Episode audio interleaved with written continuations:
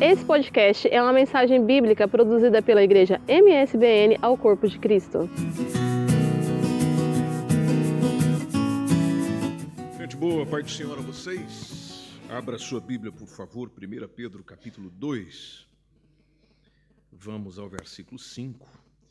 Eu estava observar aqui, vendo se a Nilma não tinha um infarto aqui. Mas quando ela parou a oração e começou a respirar forte, já fui pegando o telefone ali, né? Que daí uns vinham orar e outros iam chamar o INEM. É, esse texto de 1 Pedro 2,5,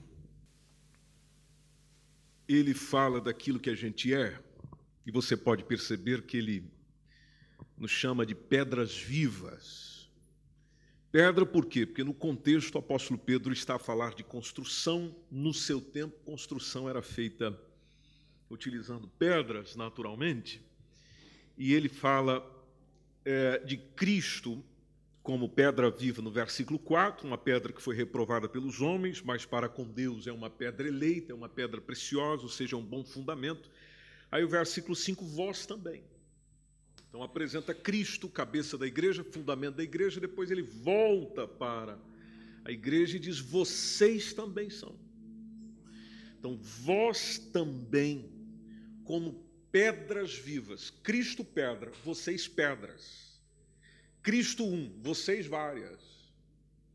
Cristo um único fundamento, vocês são aqueles que continuam construindo e sendo em cima desse mandamento. Depois ele acrescenta: Pedras vivas, casa espiritual. Veja, sois edificados casa. Meu irmão, a igreja é uma casa. E por que, que uma igreja é uma casa? Bom, simplesmente porque ela é um conjunto de casas, ela é um conjunto de templos. O Evangelho nos diz que eu e você somos templo do Espírito Santo. Então, na verdade, nessa manhã a gente está no templo, numa reunião de templos. O que acontece aqui depende do que acontece em você. Não adianta a gente chegar, por exemplo, num ambiente coletivo como esse, com a expectativa alta, quando me refiro à coletividade, quando a sua expectativa é baixa na individualidade. Se você não está desfrutando de um excelente culto e momento na presença do Senhor, esse momento aqui para você é, é, é ruim. Ou seja, o que acontece no coletivo, na verdade, é um reflexo do seu individual. Se você está vivenciando uma comunhão diária com Deus, maravilhosa com Deus, quando você chega no momento da coletividade, essa comunhão continua. A diferença é que você está com o teu irmão, você está com a tua irmã, você está com a tua igreja, você está com a tua congregação. Ou seja, você está se reunindo com outros, mas na verdade é uma reunião que está acontecendo com outro que na verdade já acontece com Jesus todo dia. A gente se reúne com Jesus todo dia. A gente é com Jesus todo dia. E se isso não acontecer com Jesus todo dia, qualquer outro encontro na coletividade que você tem é, vai ser ineficaz. Casa espiritual. Nós somos o templo. Nós construímos a casa. Depois ele acrescenta sacerdócio real, sacerdócio santo santo. Sacerdote nos lembra aquele que faz a ponte. Bom, interessante. Você olha para Levítico, você é, contempla na vida dos sacerdotes uma, um alto nível de santidade, um alto nível de padrão de santidade. Você pode ver que o que descredibiliza, descredibiliza a gente e descredibiliza a igreja é justamente os nossos pecados e as nossas falhas. Tudo pode ir muito bem mediante o, a santidade que a gente tem. Tudo pode ir muito mal mediante a falta dela. É interessante isso. Você pode perceber que quando alguém aponta um dedo para uma igreja, uma igreja local, ela já vai nos pecados que existem naquela igreja local. Então chega e diz: ah, lá, é, lá é aquilo, lá, é, ou seja, os pecados, as falhas morais. Às vezes a gente fica a pensar: ah, se eu falhar não afeta a igreja, engano seu engano seu. Qualquer, qualquer coisa que vai acontecendo comigo, independente da minha posição dentro da igreja, não preciso ser o pastor dela, não. Dependendo da minha posição dentro da igreja, aquilo que vai acontecendo na minha individualidade afeta na reputação da coletividade. Às vezes não afeta no caráter da coletividade, ou seja, naquilo que ela verdadeiramente é. Agora afeta na reputação da coletividade. Deixa eu te citar um exemplo. Olha para a sua família. Você pode ser uma boa pessoa, uma pessoa cheia de virtudes, cheia de graça, de misericórdia, de amor, de compaixão, e você faz todo o possível para que a sua família esteja unida, batalhando junto, vivendo junto, desfrutando a vida como ela é. Ótimo. Mas se houver um membro da tua família que tem o mesmo sobrenome seu, ele mancha a tua família inteira. Pode ter dez na sua família que estão vivendo uma virtude maravilhosa, mas o décimo primeiro mancha o nome da sua família inteira. Veja, assim acontece na, na, na, sua família, assim acontece na empresa, assim acontece na igreja, assim acontece na política, assim acontece na sociedade. Então a gente olha para um texto como esse e diz: bom, eu sou chamado de pedra, eu sou chamado de edifício, ou seja, de ser parte de uma construção. E todas as partes de uma construção, se você trabalha com obras, sabe do que eu estou dizendo, se uma delas for deixada é, mal feita, se uma delas não estiver bem produzida, se uma delas não estiver bem construída, bom, isso vai afetar o todo, vai dar problema. Pode passar um tempo, vai dar problema. Casa espiritual, sacerdócio santo, igreja é ponte. Quando você sai, por exemplo, andando por aí, você está sendo ponte, você está sendo embaixador do reino de Deus. Você só não tem um, um negócio escrito na tua testa, você não tem uma roupa especial para isso, mas você é representante do reino de Deus.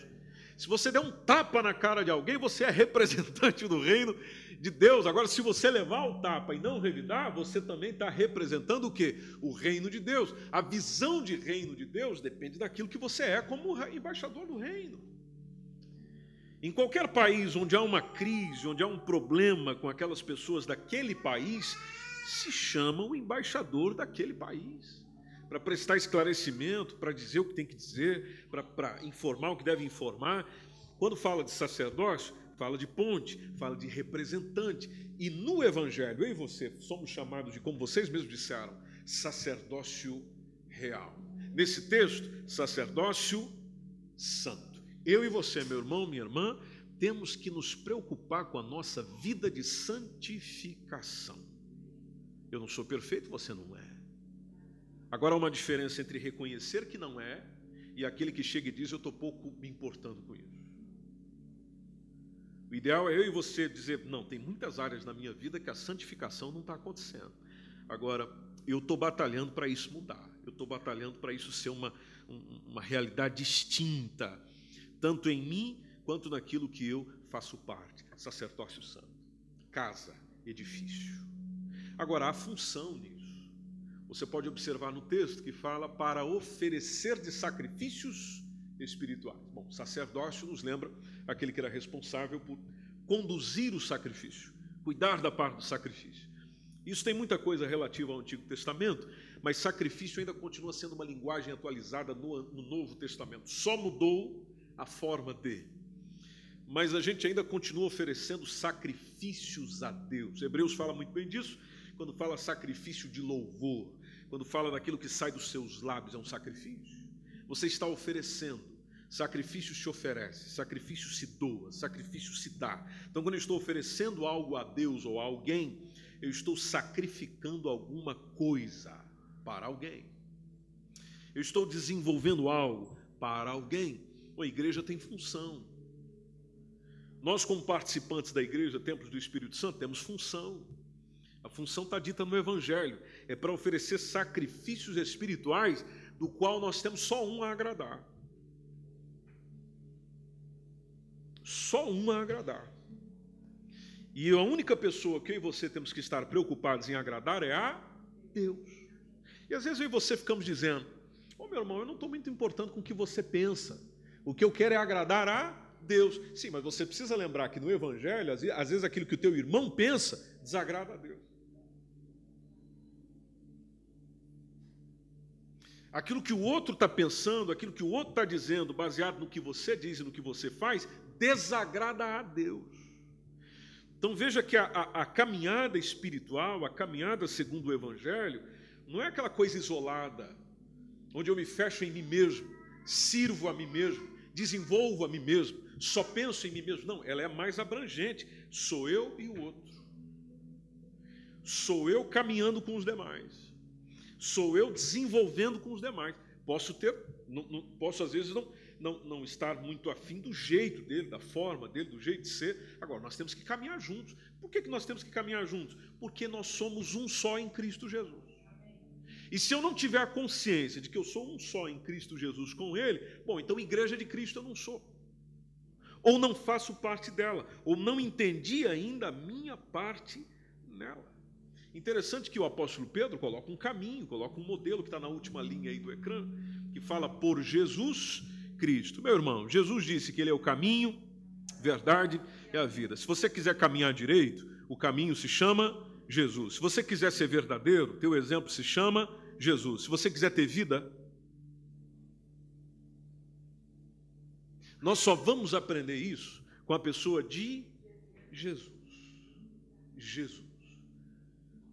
Pega tudo isso que eu estou compartilhando consigo, traz para o contexto igreja.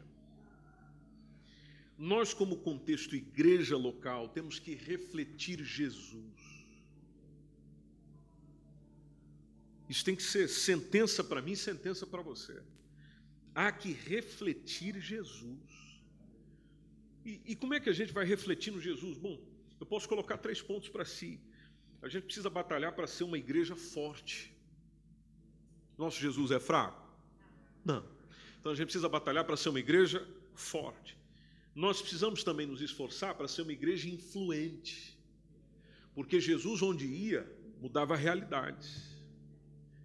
Uma pessoa que tem influência, onde ela chega, tem diferencial. Uma pessoa que sabe da, da capacidade de influência que ela tem, ela muda tudo ali.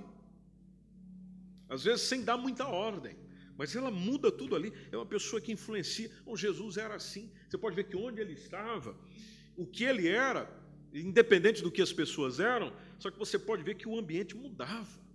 A presença de Jesus produzia mudança no ambiente.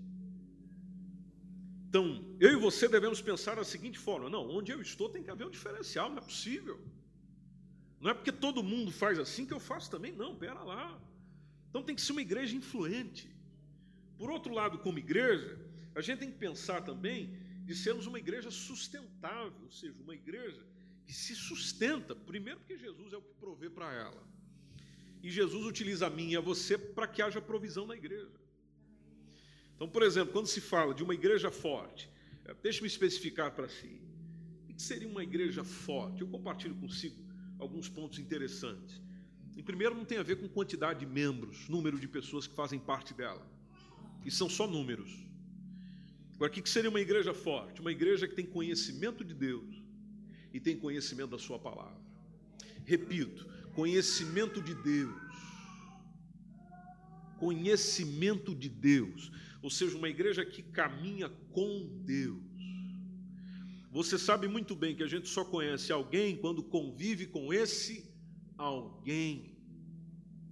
Se não houver convivência com esse alguém, não há conhecimento dele. Ah, eu não entendo Deus, eu não percebo Deus. Claro, você não caminha com Ele. Você ainda pode caminhar, mas você ainda não caminha com Ele, por isso que você não está entendendo Ele não está percebendo a dinâmica dele, a didática dele, a forma de ele ensinar, a forma de ele participar na nossa vida, a forma de ele responder. Claro, você não entende, porque não há convivência. Convivência ensina. Seja para o bem ou para o mal, convivência ensina. Então a gente precisa buscar isso. Uma igreja que conhece Deus, convive com Deus, tem prazer em Deus, tem gosto de adorar a Deus, de celebrar a Deus, de cultuar a Deus, de ouvir palavra de Deus, porque o que aumenta a minha fé é palavra de Deus. Ah, minha fé está indo lá embaixo, está faltando palavra. Ah, eu estou desanimando, está faltando palavra aí, meu irmão. Ah, eu está faltando palavra, porque conforme você vai comendo direito, teu corpo vai respondendo bem. E vocês que são especialistas em alimentação sabem muito bem disso. Ou seja, aquilo que vai acontecendo com o teu corpo é fruto daquilo que você também se alimenta, é fruto do que você come. Então, o reflexo da tua, da tua espiritualidade é fruto do tipo de alimento que você degusta. Se eu sair por aí com você toda semana, só comendo lixo, como alguns dizem, ou seja, só comendo aquilo que não presta, não tem uma saladinha, não tem um pedacinho de carne para trazer aquela proteína maravilhosa. É, é uma alimentação totalmente desequilibrada. Bom, isso vai refletir no teu corpo. Você vai chegar um momento que não se sentirá bem. Aí você vai para o teu médico, vai para o nutricionista, o que, que ele começa a fazer? Primeiro ele pergunta o que é que você come. Aí depois que ele anota o que você come, ele começa a dizer, então corta isso, corta aquilo, corta esse, reduz esse, assim, assim, assim. A palavra de Deus é igual. Tem muitos pregadores que eu preciso cortar. Tem muitas coisas que vão chegando às vezes para nós, que tem tipo de palavra de Deus, mas palavra de Deus não é, que a gente precisa ir cortando. Não vem dele. Agora você só consegue é, é, reconhecer o falso se você conhecer o verdadeiro. Por isso que é importante a oração. Ponto 2. Nós precisamos ser uma igreja forte na oração. Gente boa, se não houver oração, não há comunhão. Observe isso na tua vida. Tem pessoas que você senta do lado dela e começa a dialogar com facilidade. Bom, por que, que você começa a dialogar com ela com facilidade? Porque você já conversa com ela. As pessoas que eu e você temos dificuldade, às vezes, para sentar e conversar, não sei que nós somos daquele temperamento muito expansivo, são aquelas pessoas que você não conhece, não sabe de onde vem, não sabe para onde vai, não sabe nada dela, aí você senta ali e fica, é, bom dia, vai chover, né? É, vai chover. Olha o tempo, ah, tá frio. Ah, pois é, olha só, o sol já está descendo, né? Ou seja, a gente vai falando de coisas para ver se acha um ponto em comum. Veja, nós estamos começando uma conversa para ver se acha um ponto em comum. Às vezes eu e você na oração somos assim. A gente chega para orar e não sabe para onde vai. Como que não dá para falar com Deus? Pois é, Senhor, parece que vai chover hoje, né? Olha o frio que está aí fora, Senhor.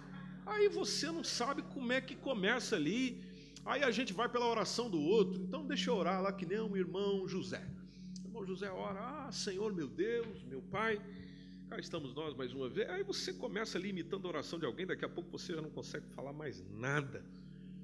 E daí vem aquele ciúme santo do irmão que está ali desfrutando, conversando, já está até chorando. E você é ali seco. Claro, você não dialoga com ele. Não há comunhão com ele. E como diz, às vezes, às vezes parece que o céu está de bronze, como diz alguém, às vezes porque não tem comunhão. Às vezes porque o problema, o momento que a gente está vivendo, a gente não consegue dizer nada. Bom, só que para o cristão ainda existe um recurso quando a gente nada consegue dizer. Existem as lágrimas, e os Salmos nos lembra que o Senhor recolhe as lágrimas dos santos. Ou seja, mesmo quando você está chorando, que você não consegue falar, o Senhor está recolhendo isso aí. O Senhor está, ele, ele consegue interpretar a lágrima que está descendo. Então ele pega isso aí e isso é acolhido pelo Senhor da mesma forma, e ainda para o cristão existe aquela recomendação bíblica de bom é aguardar em silêncio a salvação do Senhor. Porque às vezes eu não estou conseguindo dizer mais nada para ele, porque agora só me resta esperar. E tudo que eu dizer para ele é: eu estou esperando, Senhor. Mas é preciso ser forte na oração. Se você tiver comunhão com Deus, facilita você ter comunhão com as outras pessoas. Se você falar com Deus, você consegue falar com as outras pessoas. Por isso que recomenda-se ter uma vida devocional, ter uma vida de oração, de envolvimento com o Senhor, no início do seu dia. Porque no início do seu dia você ainda não falou com ninguém. Então a primeira pessoa que você vai é falar com Deus. Falei com Deus. Agora eu posso começar a falar com outras pessoas. Vou, vou, dialogar com outro agora. Até porque com a pessoa mais importante eu já falei. Com aquele que vai orientar o meu dia, eu já conversei.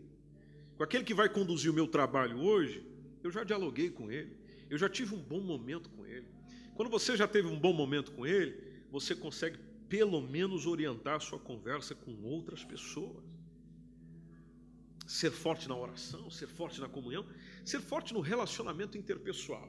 Eu concordo consigo que é, com algumas pessoas é difícil conviver. Eu, eu sei do que você está dizendo. E, e, sei do que você está dizendo do, por, por experiência pessoal, a começar por mim mesmo. Às vezes nem eu me suporto. Às vezes nem eu consigo conviver comigo mesmo. Bom, imagine com o outro. Vai ter sempre uma pessoa que você vai bater de frente. É, é natural na vida. E se você não tiver afim disso, meu irmão, então não viva. Dobra teu joelho em casa e pede, Senhor, me leva. Mas na vida você sempre vai ter que falar com alguém de uma maneira mais tensa.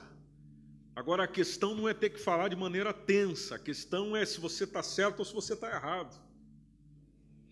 E não é só o certo e errado mediante os homens, é certo e errado mediante Deus, porque Deus não defende que ele não está de acordo.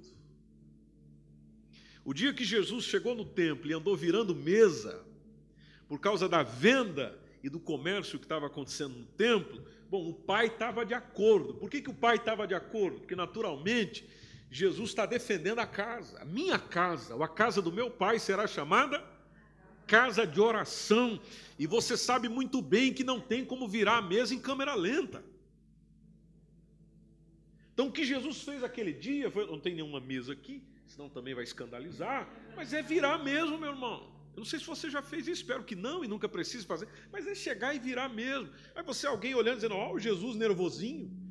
Sim, mas qual a razão que ele está nervosinho? Isso aqui é que é importante. O dia que Jonas, por exemplo, foi reclamar para Deus, Jonas capítulo 4, o Senhor olhou para ele, naquela situação de Nínive, o Senhor olhou para ele e perguntou uma coisa linda, dizendo: Jonas, é razoável a tua ira? Em outras palavras, Jonas, mediante mim, você tem razão para estar tá nervoso? Você está nervoso por causa de uma coisa tua, Jonas. É um desejo teu, Jonas, não é meu. Então eu e você temos que ficar irritado com aquilo que Deus quer e não está acontecendo. E não com aquilo que eu quero e não está acontecendo. E a gente precisa desconfiar até mesmo do nosso coração, porque Jeremias 17, 9 nos lembra de que ah, o coração do homem é o que? É enganoso, ou seja, então eu tenho que eu tenho que estar desconfiado até de mim mesmo. Porque às vezes eu acho que aquilo que eu estou querendo é o que Deus quer. E não, e não é. Ou não é para agora. Ou não é para agora. Veja a experiência que teve Abraão e Sara. Abraão e Sara acharam que o Isaac ia nascer dali a alguns dias. Passa-se tempo, passa-se anos, Sara fica nervosa, dizendo: não, não vai vir ninguém aí não. Vamos resolver isso já. Ou seja, é para agora. E ali aí você ficamos, não, Senhor, mas tem que ser agora, tem que ser. Não, não tem que ser agora. Tem que ser no tempo do Senhor, na vontade do Senhor, no querer do Senhor, até porque se eu estou no Senhor, eu não estou com pressa. Amém, igreja? Se eu estou no Senhor, eu não estou com pressa. Por que, que eu não estou com pressa? Porque Ele sabe quando fazer. O Deus que nós servimos é sábio inteligente, tem o domínio de tudo, sabe de tudo, conhece tudo e sabe quando fazer.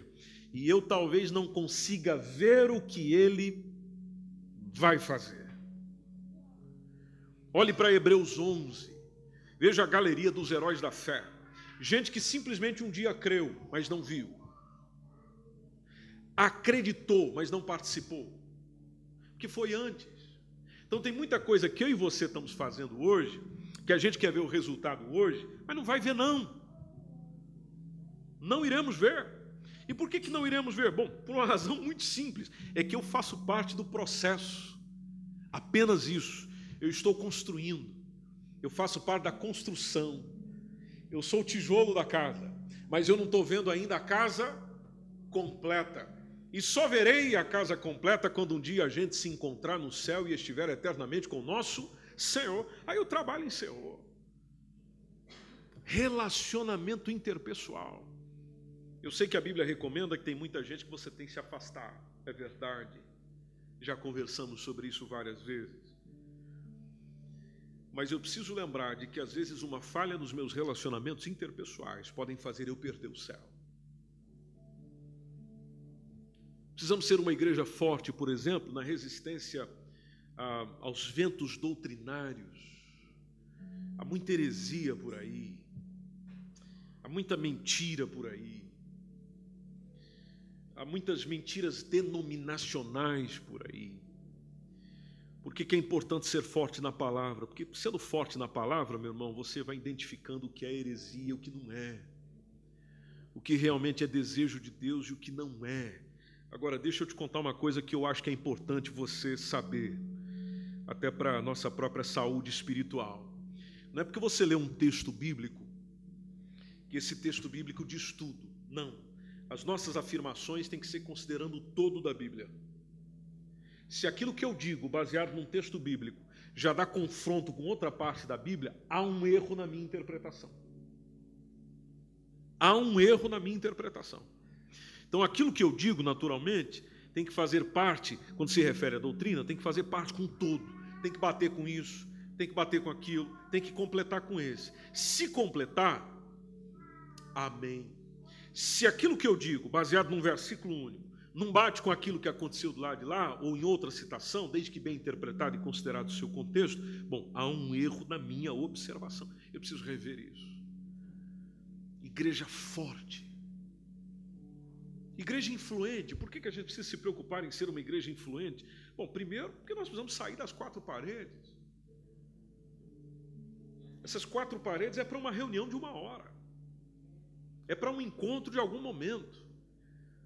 Mas nós não podemos nos fechar aqui dentro, achar que a vida, a igreja é isso aqui, a caminhada com Deus é isso aqui, a caminhada com Deus é culto, meu irmão. Foi no culto? Ah, fui. Então, então tá tudo bem. Não. Não. Precisa sair das quatro paredes. Pensar em quem não está aqui dentro. Já disse a vocês, igreja amada do Senhor, repito. Nós não existimos para quem está aqui dentro. Às vezes eu e você, como membro da igreja, somos, ah, a igreja tem que me servir, a igreja tem que me atender. Aí eu, quando ligar para o pastor, o pastor tem que me atender imediatamente. Se ele não me atender imediatamente, ou para o líder, ou para o obreiro, ou para o irmão, ou para a irmã, tem que me atender, porque a igreja existe para mim. Bom, se você tem essa mentalidade, ainda não entendeste o que é igreja. Igreja existe para quem não faz parte dela. Tanto que quando Jesus forma os seus discípulos, o que é que ele diz? Vão por todo mundo, pregue o evangelho a toda criatura. Quem crê for batizado será salvo. Bom, quem está na igreja já crê. Então ela existe para quem não crê. Nós tínhamos que nos importar em estar tá dialogando, em pensando, em evangelizando, quem ainda não está evangelizado. Às vezes eu e você estamos perdendo tempo com quem não quer nada com a fé cristã. Já teve com a gente, mas não é da gente. Já pensamos sobre isso há dias atrás. Já estiveram entre nós, mas não são de nós cantaram aqui, pregaram aqui, mas não são daqui. Mas por que, que não são daqui? Bom, porque não tem nada a ver com o Evangelho, não quiseram nada com o Evangelho, abandonaram o Evangelho, estão pouco preocupados com o Evangelho. E se estão pouco preocupados com o Evangelho e com Cristo, não tem a ver com a gente. A gente ora e continua amando. Mas quem faz o trabalho é o Espírito Santo. Agora, e o tanto de gente que ainda não entrou numa igreja evangélica? E o tanto de gente que ainda não ouviu falar de Cristo Jesus? E o tanto de gente que não sabe do efeito do pecado. Que o problema da humanidade é pecado, mas nunca ninguém falou, ninguém chamou para conversar. Né? E, e, e, vocês podem ver que a gente não consegue conversar com alguém. Veja, veja um problema que nós precisamos corrigir em nós. A gente não consegue explicar o evangelho para alguém sem ter uma linguagem igrejeira. Já perceberam isso? A gente não consegue falar poder de Deus para alguém sem utilizar a palavra poder. A gente não consegue falar da glória de Deus sem utilizar a palavra glória. E tem uns que vão além, até é Shekinah. É Shekinah. Aí eu chego lá para o indivíduo e digo, meu irmão, quando a Shekinah de Deus, Aí o cara olha e diz, mas que Shekinah de Deus. O fogo, meu irmão, vai de fogo, fogo, fogo, fogo, fogo. Sim, meu irmão, nós entendemos isso aí e nós gostamos do fogo. Agora, quando você vai para uma outra realidade, uma pessoa que não sabe desse fogo, ele vai de fogo, fogo, fogo. E, às vezes a gente não consegue expor sobre o pecado sem utilizar a, lingu a linguagem religiosa, como alguns dizem. E, e veja, é, nós precisamos nos preparar para isso. A igreja precisa pensar fora dela, como diz alguém, fora da caixa. E se você observar o ministério de Jesus, era exatamente desse jeito. Você pode ver que a forma que Jesus ia e falava com as pessoas não era a forma que o judaísmo conversava. Apesar de ele estar ensinando a palavra de Deus o tempo inteiro, até porque ele é o próprio Deus, mas você perceba no ensino de Jesus uma parábola. Jesus, todo o ambiente que chegava, tinha uma parábola. Eu não sei se você já conheceu alguém assim, quando você está caminhando com alguém, ele sempre conta uma história ou conta uma situação. Aí a pessoa te chama e diz: Ô, ô Júnior, vem cá, olha, deixa eu te contar uma coisa. Havia certa vez, não sei se você já conheceu alguém assim, que daí ele conta a história de uma realidade que a pessoa conhece, e aí depois ele chega e aplica. Todos nós gostamos de história.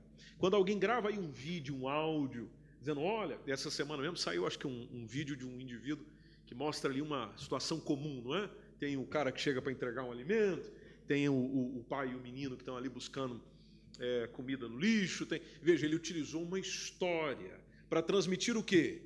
Um ensino.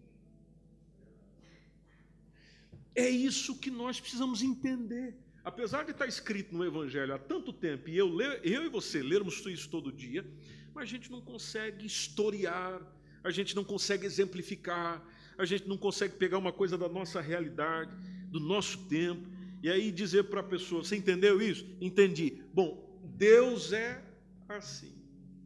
Ou Deus age assim. Ou ele realiza assim. Ou seja, tentar aplicar a uma mentalidade do nosso tempo, do século 21. Os jovens estão indo embora porque a gente não consegue falar a linguagem deles. Adolescentes estão indo embora e não quer nada com a igreja, que a gente não consegue falar a linguagem deles. Até os velhinhos estão indo embora porque a gente não consegue falar a linguagem deles. Então é sair das quatro paredes, é influenciar o meio onde está, fazer parte de projetos comunitários, por exemplo. Às vezes tem coisa que você fica a pensar, mas o que a igreja podia fazer? Meu irmão, se a igreja for varrer uma rua que está suja, quem que foi varrer essa rua? Ah, o pessoal da igreja tal. Um exercício que você faz naturalmente que beneficia a comunidade, você está influenciando usar todos os meios de comunicação, a gente precisa ir além nesse sentido, precisa crescer nesse sentido, precisa utilizar tudo aquilo que Deus tem nos dado no nosso tempo. As pessoas hoje passam mais tempo olhando para a tela de um telemóvel do que para qualquer outra coisa. Participantes como cidadão de bem, talvez você não consegue é, trabalhar pelo telemóvel, você não consegue varrer uma rua, você, mas só de você ser um bom cidadão, um bom cidadão, um cidadão exemplar, você já está influenciando. Sustentável, por que, que a gente precisa pensar na nossa sustentabilidade? Bom, meu irmão, porque eu estou indo embora. Não hoje, um dia. Eu um dia vou estar aqui nesse púlpito despedindo de vocês. E falando do privilégio que foi servi-los. Esse dia vai chegar. Agora, a igreja precisa continuar. Eu e você precisamos pensar na continuidade da igreja. Alguém já disse: não existe sucesso se não houver sucessor. Ou seja, o trabalho que eu e você estamos fazendo não pode parar em nós. Ah, estou indo embora, acabou. Não, não dá. Precisamos pensar na continuidade da igreja. Por isso que a gente precisa ser uma igreja, pensar em ser uma igreja sustentável, na cooperação, cooperar uns com os outros tantas áreas da igreja precisando de uma alma. Pensar na cooperação, pensar na área ministerial, ou seja, a, a, igreja desenvolve, a igreja acontece por meio de ministérios. Desde quando você entrou nesse culto aqui, os ministérios estão te alcançando. Você entrou na porta, qual ministério te alcançou? Ministério da recepção. Aí você é, veio, dobrou seu joelho, orou, dedicou esse tempo ao Senhor. Aí logo quem já começou a falar na sua orelha foi o ministério do louvor. Aí depois que o ministério do louvor nos conduziu no momento de adoração a Deus, a gente foi para o momento do ministério das finanças, onde a representante hoje foi a Nilma, que veio com essa alegria toda aqui. Né? E, e, depois a gente foi e contribuiu. Sim, as finanças da igreja é um ministério. É um ministério que possibilita isso aqui estar tá funcionando. É um ministério. E se você ler 2 Coríntios 8 e 9, você entende isso claramente. É um ministério. Ministério da contribuição. Bom, aí você veio agora para esse momento da palavra. É o ministério pastoral, o ministério da palavra. É tudo ministério. É tudo serviço. Então a gente precisa estar ambientado com o quê? Com prestar um trabalho, prestar um serviço, prestar algo em algum ministério. Deus me chamou. Deus tem habilidades comigo. Deus me confiou dons. E esses dons são para servir. Dons ministeriais. Ser sustentável nos dons ministeriais, ser sustentável financeiramente falando. A igreja precisa ser sustentável financeiramente falando. E a gente precisa ser sustentável na membresia. Veja, como diz o texto que nós lemos no início, é, é, é corpo, é edifício, é casa. Eu tenho certeza que nesses últimos sete dias, e eu já estou encerrando, esses últimos sete dias você pensou na tua casa, casa onde você está vivendo. E como é que você pensou na tua casa? Bom, você foi, pagou as faturas, você limpou a tua casa, você organizou a tua casa, deixou ela cheirosinha, foi lá e fez uma pintura na parede. Você cuida de onde você vive. Traz isso conforme o Evangelho nos diz: nosso corpo, casa de quem?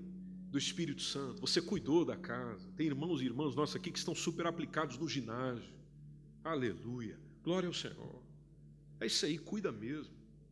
Zela da casa. Cuida. Bom, a mesma forma deve acontecer quando a gente amplia essa visão. Reino de Deus, igreja. Nós somos edifício, nós somos uma casa. A igreja precisa ser forte. A igreja precisa ser influente, a igreja precisa ser sustentável. Como é que eu faço isso? Bom, eu faço isso fazendo a minha parte. Não é olhando para o outro e dizendo, você não está fazendo a tua parte. Ah, o irmão lá não faz a tua parte. Ah, as pessoas lá não fazem a tua parte. Não, faz a sua, desenvolve a sua. Se cada um fazer a sua parte, meu irmão, o outro faz a parte dele, a outra faz a parte dela, Jesus faz a parte dele, e o nome do Senhor é honrado, celebrado, glorificado. Nós somos casa espiritual. Você pode repetir isso comigo? Eu sou casa espiritual. Eu sou sacerdócio santo. Eu sou pedra de